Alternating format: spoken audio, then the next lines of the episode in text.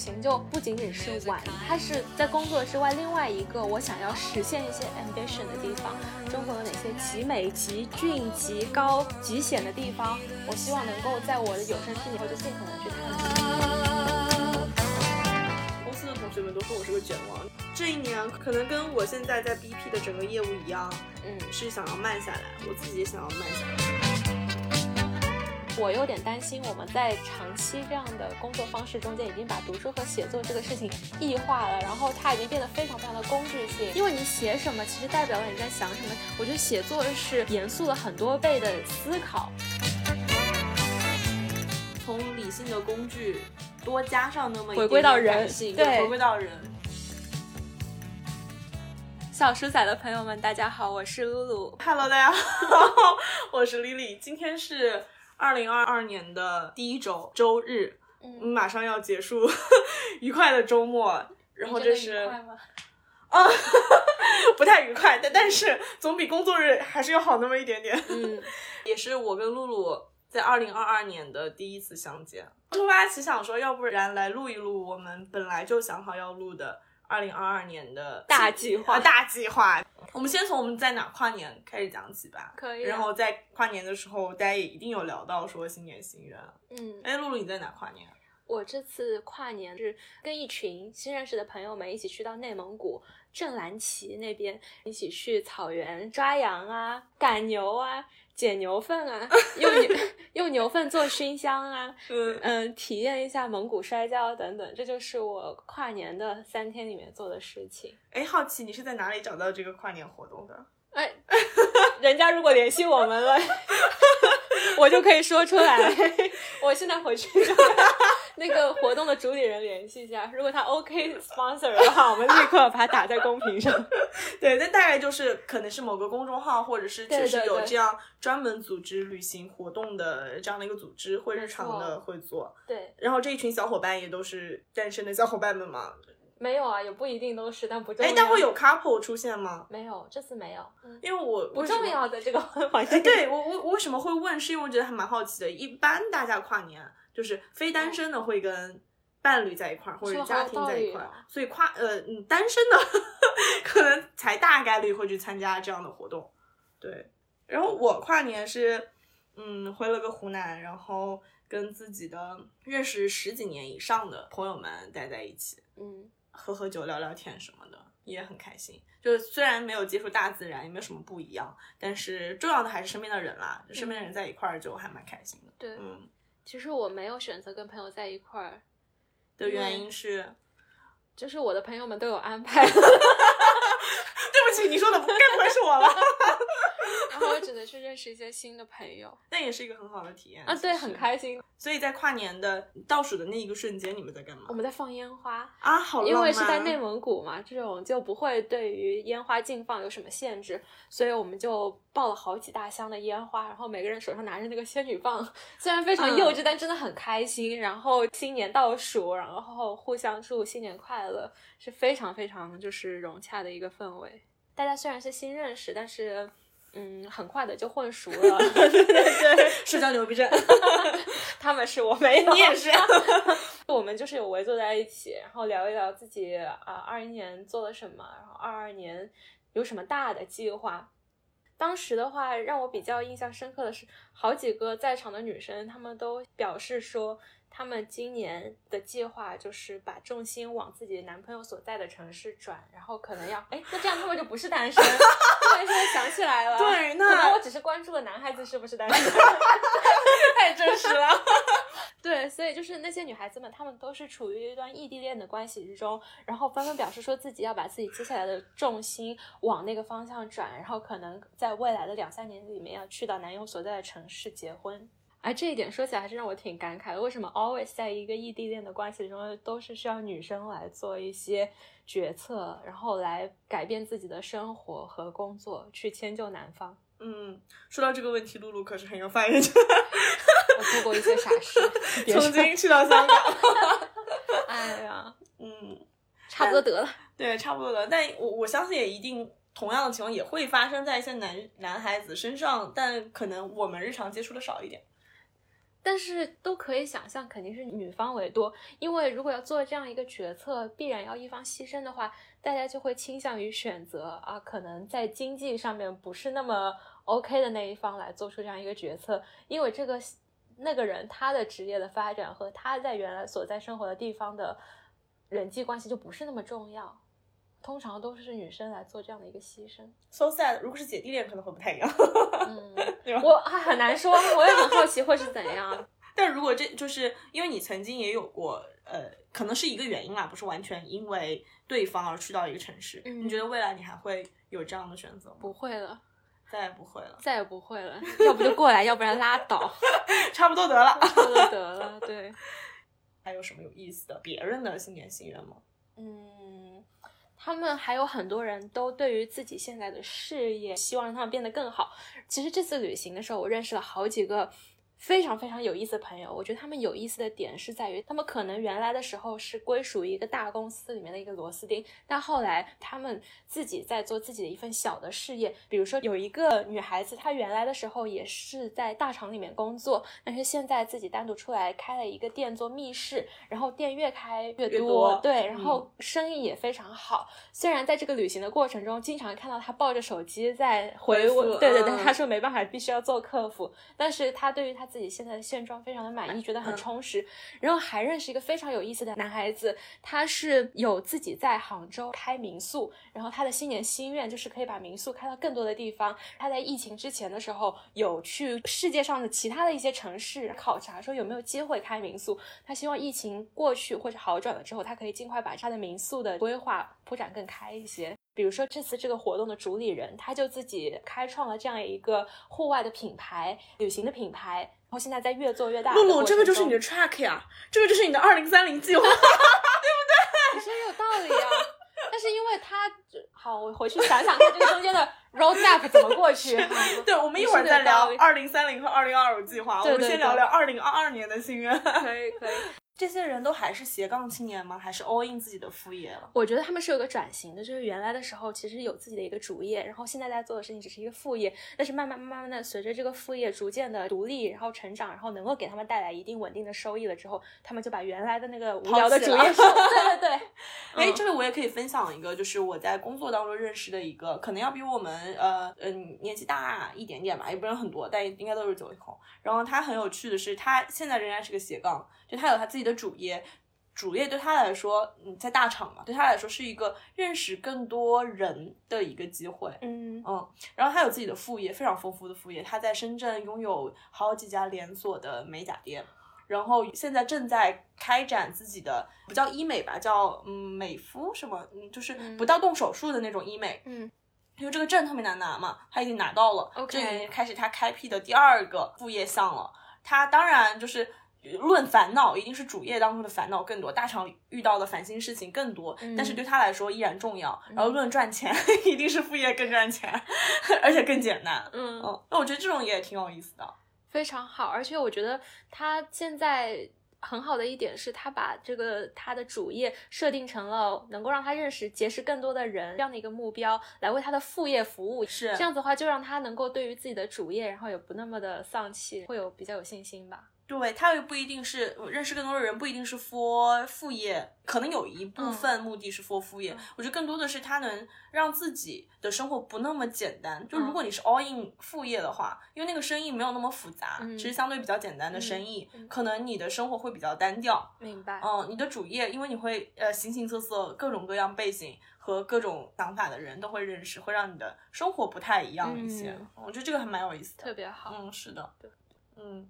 我有问一些我身边的人，他们二零二二的计划，然后我有一个人，他的回答让我印象特别深刻。他说他二零二二年心愿没有啥，就是好好活着。我当时特别诧异，我说好好活着是什么鬼心愿呢？他说他他的解释说不啊，好好活着已经是很难很难的事情了，保持健康，开开心心，这两件事情就已经足够。有难度，对我后来想说也太有道理了吧，于是我就我就偷了这句话，把它做了作为了我二零二二年最大的心愿，叫做好好活着。我觉得真的非常非常重要。嗯，我我最近一两年其实学到的最最最最有价值的一个。一个 learning，好像也是在节目里面已经分享过，就是当你处于低潮的时候，或者生活比较失控的时候，你只要做好三件事就好了，就是好好吃饭，好好睡觉，好好运动。对，我特别记得。对你帮，当你把这三件事情做好了之后，你的生活就至少有了一个能够好转的一个基础。我觉得这个在我看来，其实就是好好活着的。它其实是 break down 之后你要做的事情。是的，其实就是因为你的那三点，我才会就是虽然我最近胃口都不是很好，但是我又在努力吃饭，因为必须要好好吃饭。我特别记得露露的教诲。刚刚还有一点忘记分享到，就是为什么好好活着变得这么难，和为什么我突然在这个阶段觉得这个事情要达成很难。嗯，是如果你发生在一个还在大学的同学，是完全无法 get 到。什么？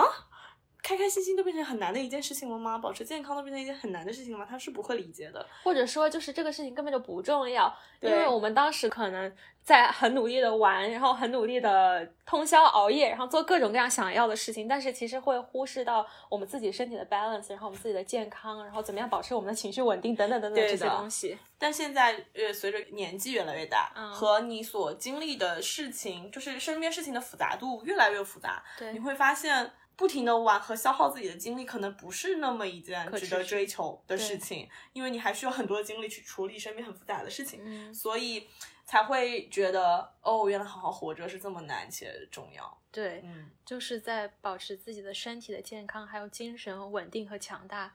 是非常非常重要的事情，是一切事情能够做好的基础。对的，所以我新年在具体的看二二年，我有很重要的几条消信息或者想要做的事情是围绕好好活着的。第一个是希望自己保持情绪稳定，这里情绪稳定更多的是说不要大喜大悲，不要有太大的心理落差。过往的时候很很喜欢跟朋友啊，或者是对，其实主要是朋友啊，跟朋友在一起玩耍，这种玩耍会带来巨大的。快感和快乐，然后很快，当 party 结束之后，你就会感受到巨大的落差感。我现在逐渐觉得，这种落差和这种大喜大悲可能没有那么必要，应该是保持在一个哎还挺开心的，然后也没不怎么难过的一个相对稳定的状态，它会让整个人的状态会更好。所以我有在心理上重要的 target 目标就是保持情绪稳定。嗯，在身体上重要的 target 就是。保持健康，一定一定要去体检。对我现在还没去体检，我一定 一定要去体检。然后这是好好健身，嗯，这是具体细化说去看好好活着的两个生理上和情绪上。如何好好活着的具具体计划？嗯，我很好奇，你之前的时候，就是在一个大的 party 结束之后，当你回归到生活，变得非常的消沉，感觉情绪有大起大落的时候，你是通过什么样的方式来 recover 的？就是自己待着，没有什么 recover，就是自己待着，待一待，然后你回归正常的生活，其实会好。嗯，呃，是确实是会好。每次这种时候，其实是反而让我们觉得很厌烦的工作能够起作用的时候。嗯，对，真的是工作能起作用。其实就是我们那天圣诞在一块儿的时候，我就有强烈的这种感觉。因为圣诞的那那一整天是很开心和很充实的。然后第二天我就自己一个人在家待了一天。嗯，就是你需要加班了吗？没加班，剪剪博客了。对对，就需要一些正常的，可能看起来很枯燥的，你平时也很烦恼的事情，让你变得冷静和回归正常的心理状态。因为你一定知道。狂欢这件事情是不可能持续和一直存在的，嗯，所以倒不如把它收一收，让它变得相对平稳，更接近正常生活状态里会更好一些。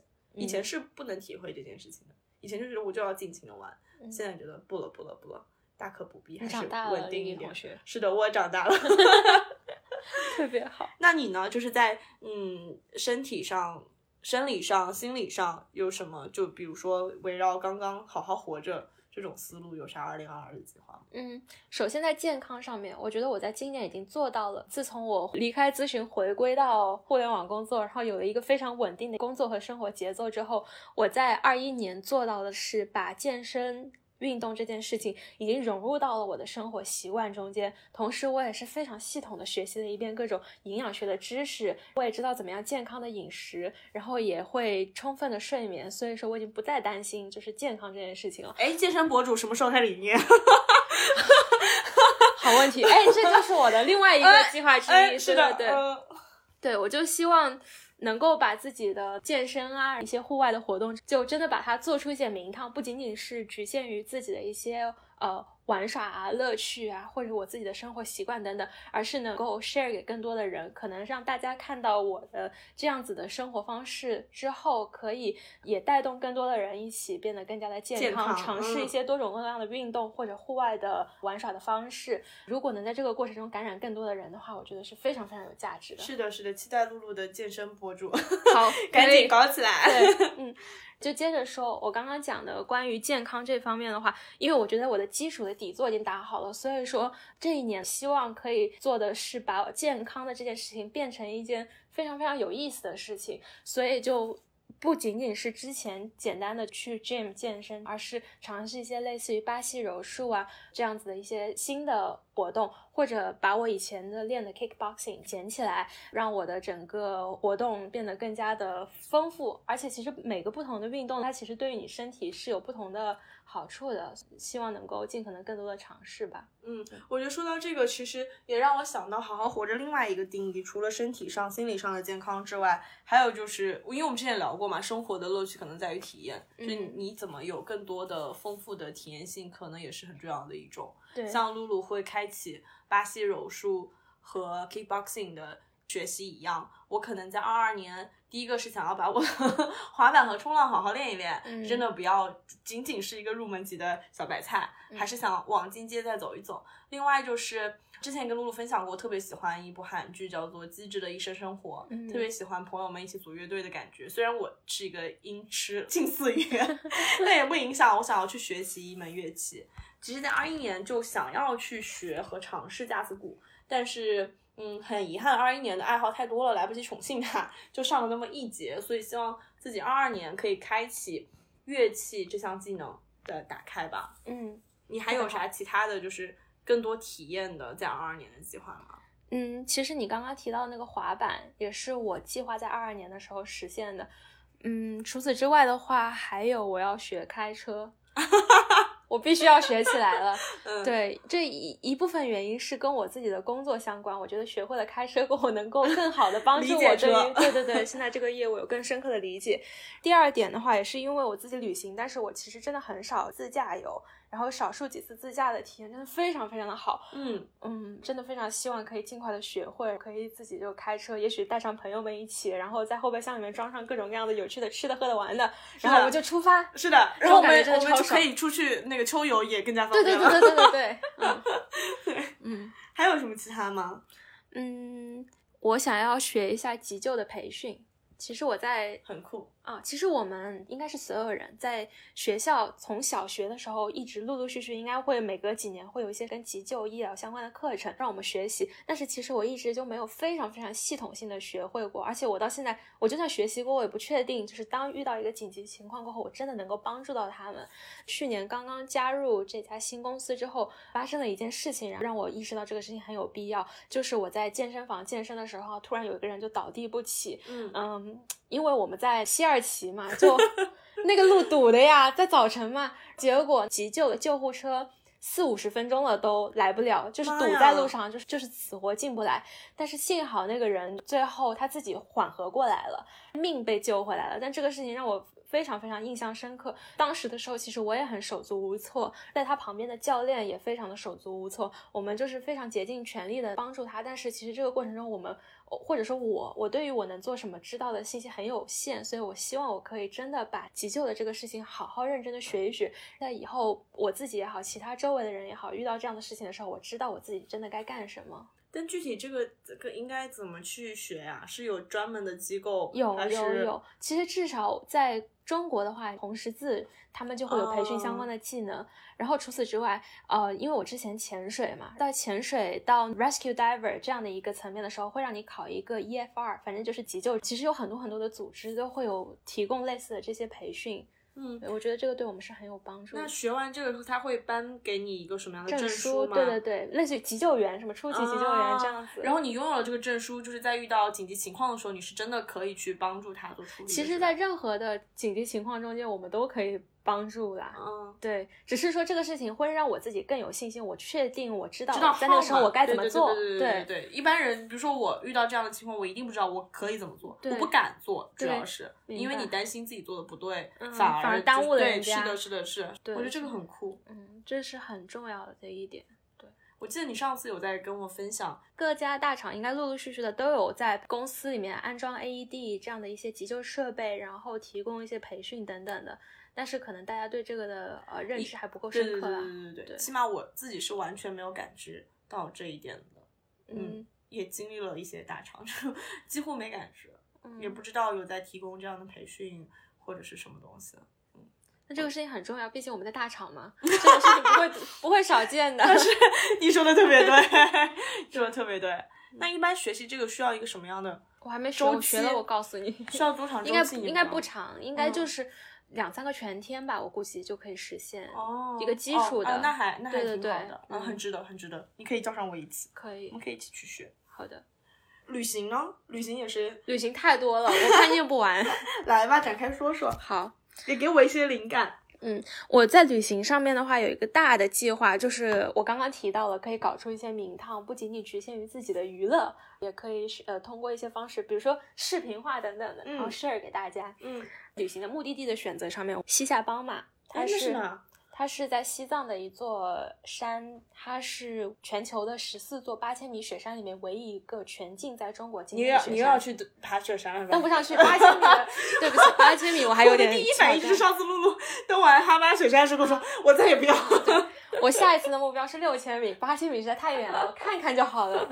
喀拉峻是在新疆的一个非常非常美的地方，还有虎跳峡。其实大家所熟知虎跳峡，是因为它的一些典故啊等等，但是其实它还是一个非常非常有意思的、非常险峻的登山的路线，而且你通常只要花一两天、两三天的时间，你就可以完成这个路线。但是它的高度以及你可以观察到的这个山野的宏伟雄迈，是很多很多地方难以体会的。所以它其实不是一个像人们所熟知的一个网红景点一样，而是有一些非常有意思的地方可以体验。然后还有玉珠峰六千米的雪山，嗯，因为我之前的时候已经完成了两座五千米雪山的攀登，然后我觉得是时候就是向更高的进阶的进进阶。我相信它仍然只是一个休闲运动，绝对不会到达极限运动这样的一个层面，所以是以保护自己安全为前提。对对对。嗯，这是我差不多对于旅行上的规划。其他的一些旅行，比如说去哪个城市躺一躺、逛一逛的话，我觉得就不用写在上面了。随时可以。对，因为因为我希望写在我的大计划上面，是我需要 push 自己，一定要把它完成。它可能是有一些难度、有一些挑战，或者对我来说做起来的时候有一些障碍的，而不是仅仅的轻轻松松就做了的。所以我才把这些对我来说可能需要一些努力，要通过体力的强化，通过徒步或者登山。克服一些困难才可以到达的地方，我记在了这上面。嗯，我觉得露露这一点特别值得学习。对我来说，就是 差不多对了。对我就是，嗯，旅行也会去旅的。嗯，去哪儿呢？找找城市，差不多躺一躺，也没有特别，也不会强迫 push 自己要去挑战，让自己变得更好，只是更好打个引号的更好的方向去规划自己的旅行。嗯，你要现在问我说，二二年想去哪？玩儿，我跟真的想不起来，就好像哪个城市都可以，只要不要让我太累。明白。但是因为对我来说，旅行就可能不仅仅是玩，它是在工作之外另外一个我想要实现一些 ambition 的地方，可能它承载了我希望。在人生的目标上面有多样性探索的一个愿望，它是一个很重要的实现手段之一，所以我要把它好好的规划，知道中国有哪些极美、极俊、极高、极险的地方，我希望能够在我的有生之年，在我体力还很好的时候，就尽可能去探索。真不错，对，体力还很好的时候，对，那还好好珍惜这几年，对，真的，嗯。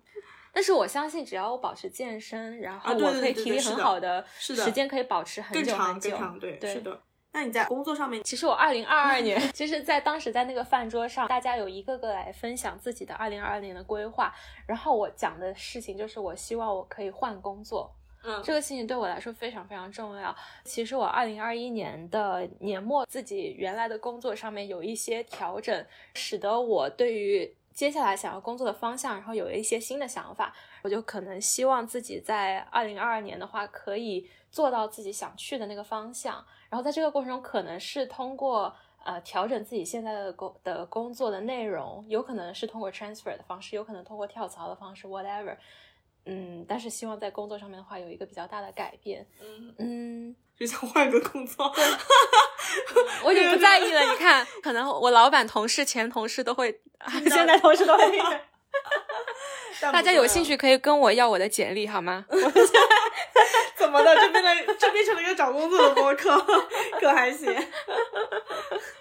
我的工作上对我来说，这一年可能没有太多的 ambitions，嗯就是没有，可能跟我现在在 BP 的整个业务一样，嗯是想要慢下来，我自己也想要慢下来，就觉得过去这一年其实也还好了，没有一直走得很快，但是就觉得其实应该好好耐心的去等一个业务从零到一跑起来。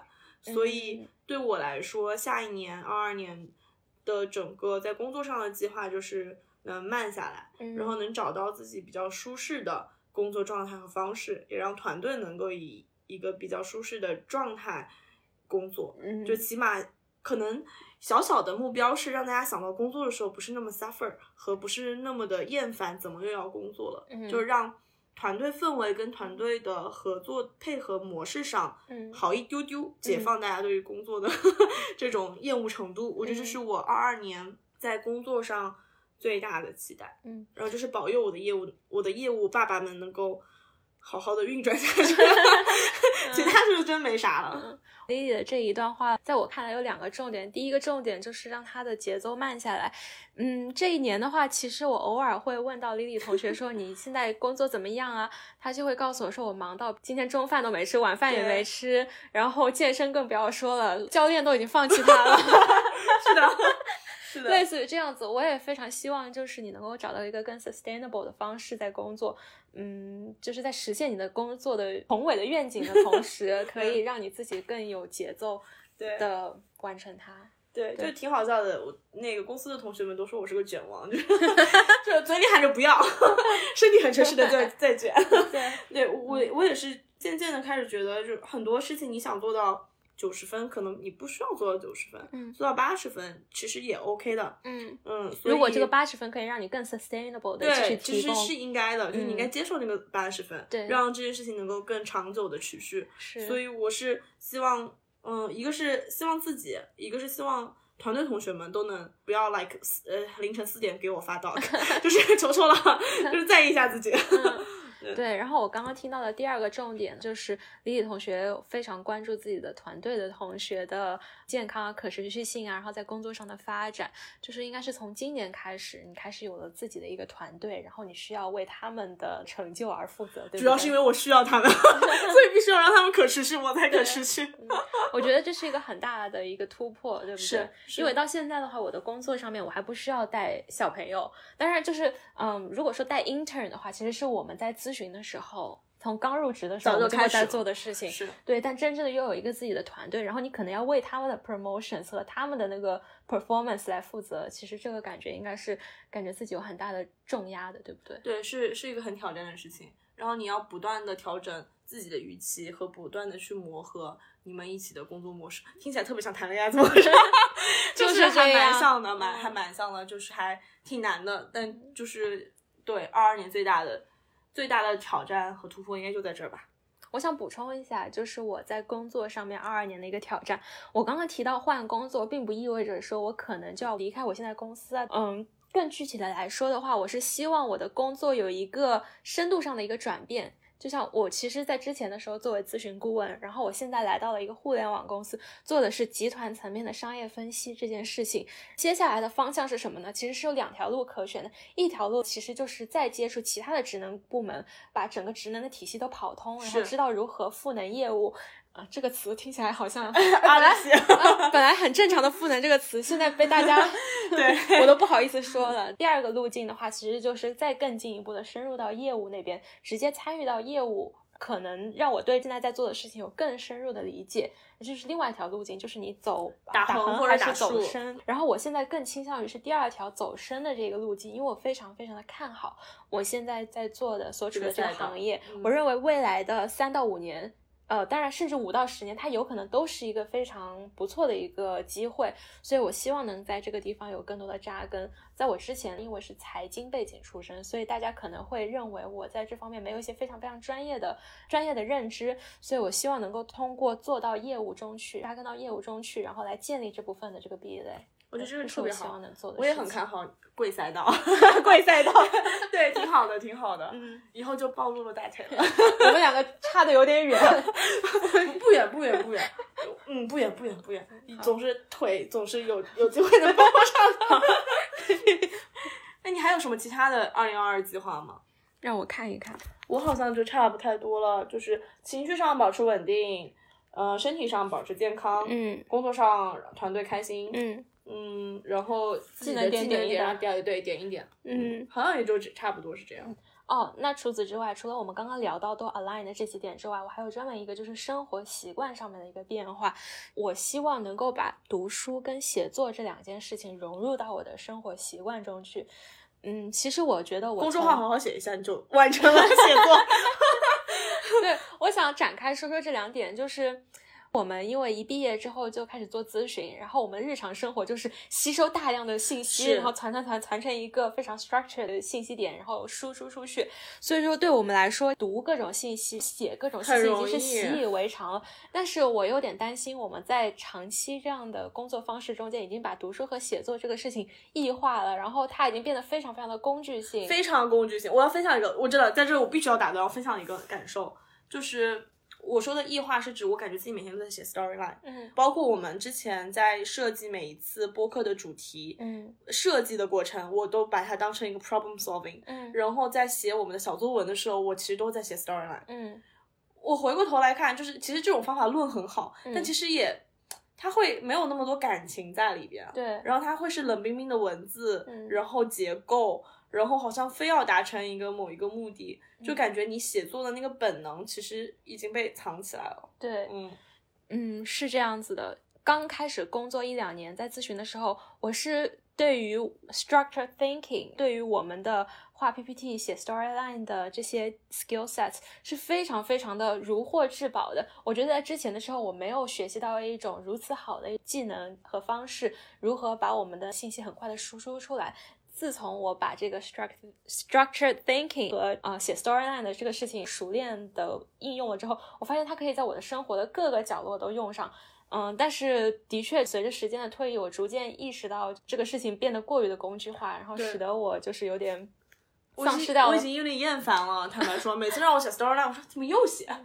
我已经厌烦了。其实最近几天呢，我有在整理我的那个呃网盘，然后我发现，其实，在很久远的时候，在我初中的时候，我就开始写很多很多的，也不是非常长啊，可能是一千字左右的小作文，呃，可能是散文，可能是讲我跟我的那同学同桌之间发生的故事，可能是一个完全科幻的一个短片。然后我就回忆起来。原来我那么小的时候，其实是非常非常有一个写作倾诉的一个 passion 的，但是现在其实就不再拥有这样的习惯了。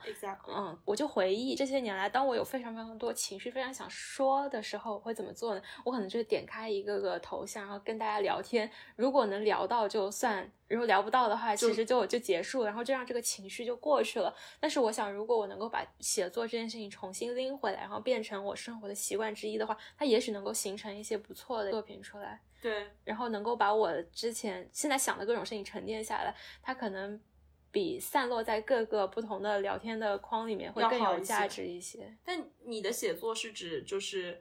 嗯，比较正经的那种形成文章吗？还是平时的日记也算？我觉得可以先从日记开始，但是最终的目标是可以产出一些作品出来。就是它可能并不一定是 target 在能够像出书的那种水平，但是就是能够把自己所想的东西认认真真的传达出去。让自己的生活中的输出不是仅仅是 PPT 和 Word，我觉得这是很重要的一件事情，因为你写什么，其实代表了你在想什么。我觉得写作是严肃了很多倍的思考。嗯，就是你在写作的过程中，其实你就是在不断的思考的，然后它比思考这个事情还要更严肃。对它，它要更难。就是呃，我自己在日常写一些东西，我也会写日记，然后也会记录一些东西，但会习惯性的用过往在咨询公司学会的那一套 storyline。对，因为 storyline 对我来说更简单，我要表达什么，我就写写写写吧写吧就得了。但距离你刚刚说写作，其实是还有很大很大差距的，因为 storyline 很难。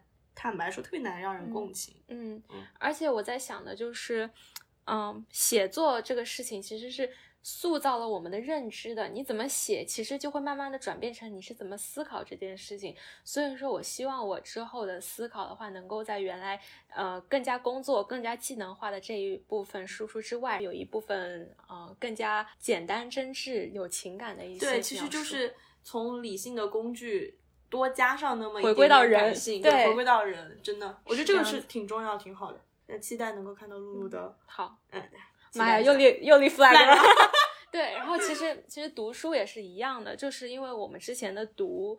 就完完全全的是为了我们的工作，然后来收集那些相关的行业信息、竞品的信息、公司内部的情况等等等等，就已经变得非常非常的工具化。我希望能够让阅读这件事情也回归到，也不一定是回归，但是在除了之前纯粹的 for 工作之外，能够为我自己来有一些注意，甚至也不仅仅是为了学到一些什么，建立一些自己的知识框架，而是能够就是通过阅读获得一些乐趣。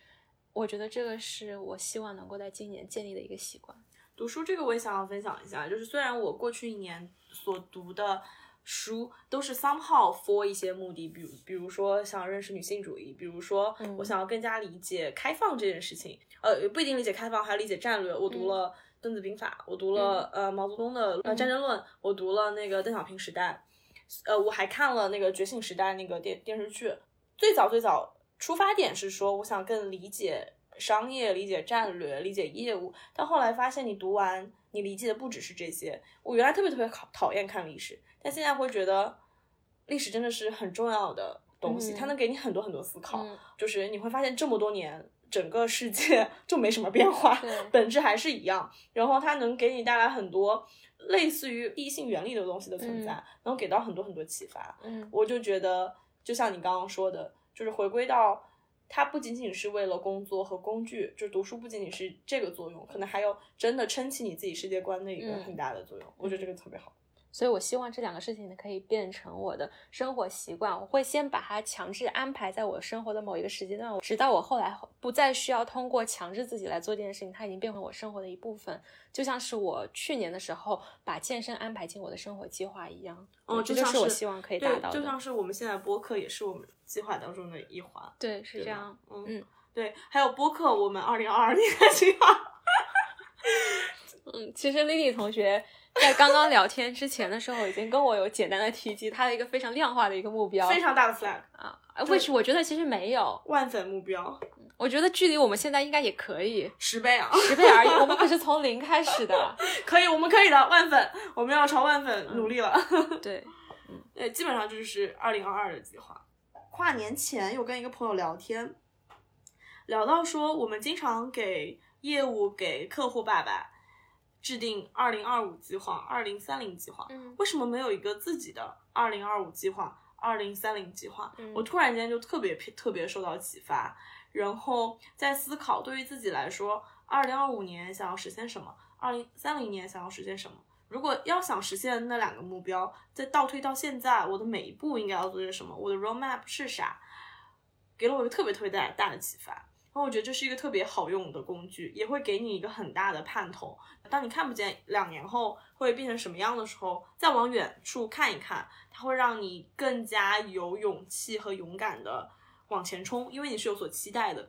会讲到这个事情，也是因为会发现身边很多朋友现在都可能处于中年危机，哎都在思考人生有什么意义这些乱七八糟的问题。但是这些问题你光在那思考，其实很难得到答案的。不如你先有一个。相对长远的一个目标，你先往前走，可能走着走着，你就更能清楚的知道你长期来说的人生的意义是啥。嗯，所以我回顾了一下我最想做的几件事情，会制定了我如下的二零二五和二零三零计划。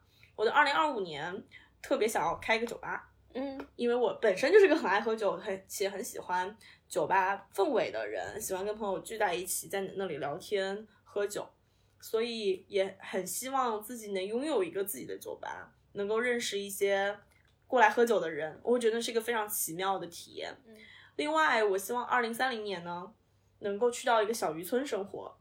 呃，这个这个想法也源自于前段时间看了一部电视剧，怎么回事？我的想法怎么来的电视剧？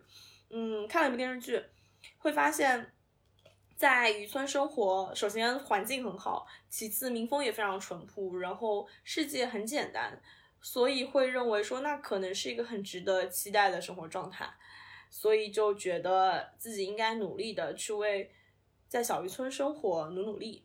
那这样倒推下来的话，我现在几个重要的目标就是：第一，赚够能让我酒吧亏钱的钱，就我一定会好好工作；其次，要找到那个我想要去呃停下来在那个小渔村生活的小渔村。